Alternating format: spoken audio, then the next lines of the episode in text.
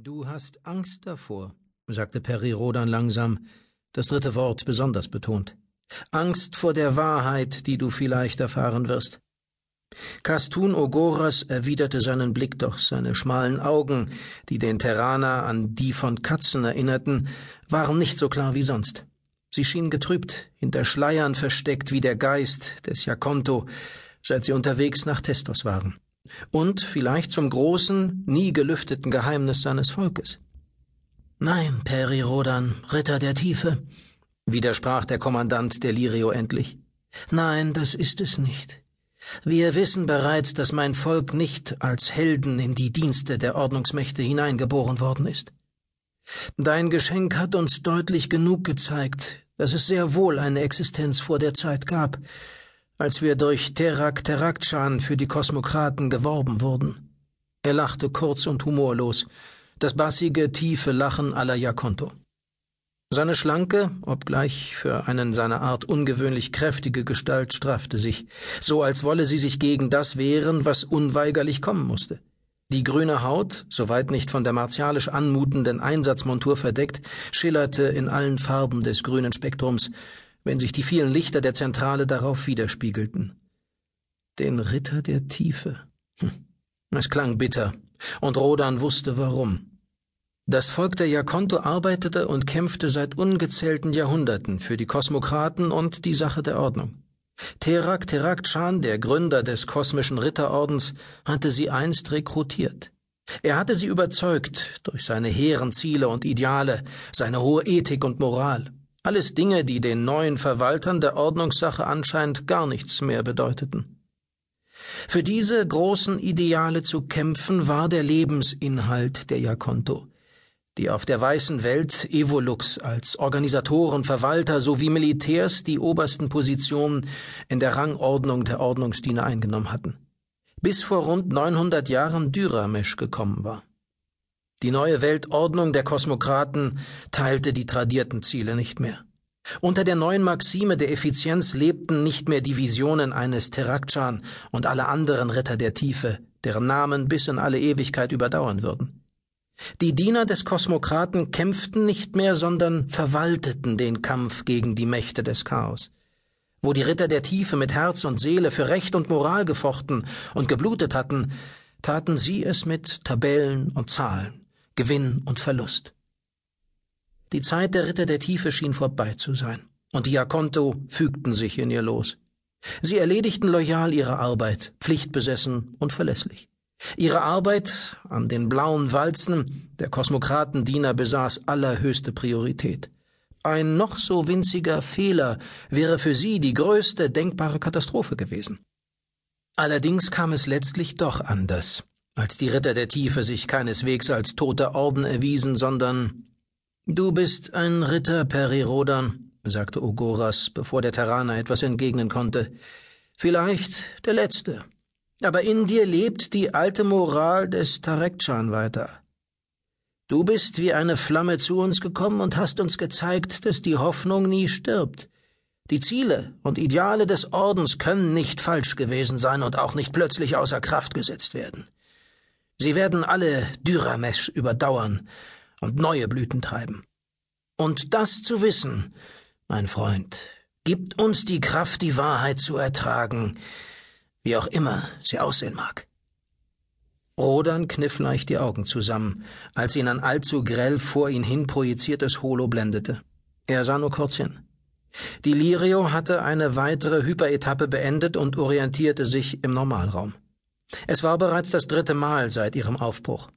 Am Ende würde eine Welt stehen, eine Drehscheibe des galaktischen Handels in Tare Charm, die aber mehr beherbergte als die merkantilen Schätze einer Galaxis.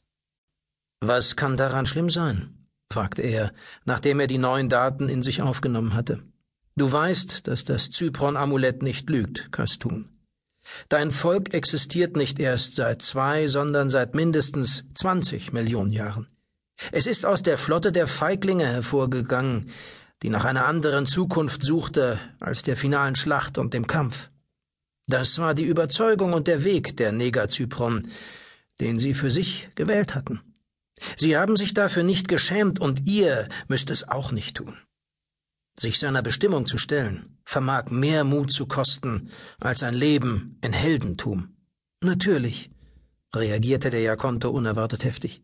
Es ist auch keineswegs Angst, die mir zu schaffen macht, auch keine Scham oder wie immer du es nennen willst. Es ist nicht leicht, von heute auf morgen mit einem neuen Weltbild leben zu müssen. Es ist wie. Er suchte nach Worten. Stell dir vor, dir würde plötzlich eröffnet werden, dass du dein ganzes Leben lang ein falsches Bild von dir hattest, deiner Vergangenheit, deiner Herkunft. Ich weiß. Der Terraner zwang sich zu einem Lächeln. Ja, ich weiß, Kastun. Du wolltest es allerdings selbst. Es war deine Entscheidung und dein Wunsch. Niemand hat dich dazu gezwungen. Es muss sein, sagte der Jakonto bestimmt. Genau wie dein Kommen sehen es einige von uns als eine Fügung an, dass unsere fernen Vorfahren vor 20 Millionen Jahren nach einem Raumschiff von der Form eines Obelisken gesucht haben, weil sie annahmen, dort eine Antwort auf die Frage nach der eigenen Herkunft zu finden. Sein Blick verlor sich in unbestimmten Fernen.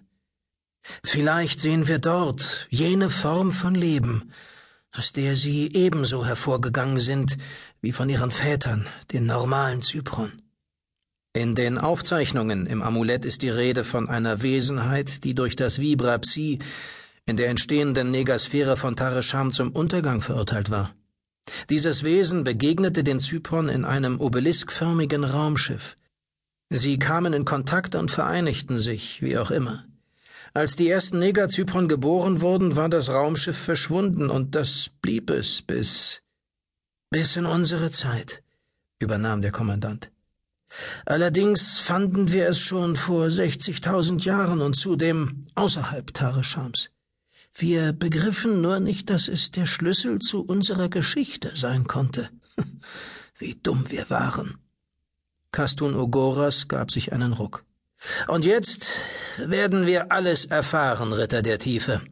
Nein, ich habe keine Angst vor dem, was wir sehen werden. Es ist anders. Es ist wie wie ein Fieber, half Rodan ihm aus, wie ein flammendes, nicht zu stoppendes Fieber. Der Jakonto sah ihm in die Augen.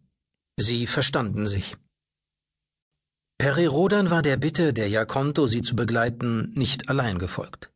Auch Ichotolot war mit von der Partie.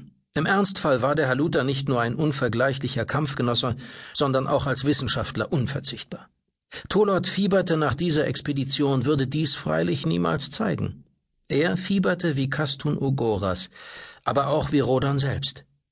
Denn bei ihrer Mission ging es nicht nur darum, zu einem potenziellen neuen Freund zu stehen, sondern auch um nicht mehr und nicht weniger als um die Herkunft der Zynos die Zynos, eines der geheimnisvollsten Völker, mit denen Galaktiker je zu tun gehabt hatten, womöglich das geheimnisvollste überhaupt. Geschöpfe mit unglaublichen und immer wieder neu überraschenden Fähigkeiten, Hüter von so vielen ungelösten Geheimnissen, Paramodulatoren, die in klassischen Gruppenformationen an Macht gewannen, die vielen Mächten der Ordnung treu dienten über alle Fairnisse hinweg und die im Tod wohl das größte Rätsel schufen, indem sie zu schattenlosen Obelisken wurden. Viele Geheimnisse des Universums schienen mit ihnen fest verbunden zu sein.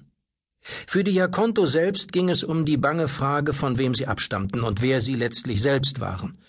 Es war merkwürdig, dass ein so mächtiges, weises und uraltes Volk im Grunde auf einer ganz banalen und dennoch vitalen Ebene zu treffen war, auf der es jedem anderen glich, das das Universum je hervorgebracht hatte. Wer bin ich? Auf die Jakonto wartete eine Antwort und vielleicht eine neue Chance, sich zu bestimmen und zu dem zu stehen, was ihr ureigenes Interesse war. Als er die Chance sah, weitere Rätsel um die Zynos zu lösen, hatte Roda nicht einen Moment zögern können.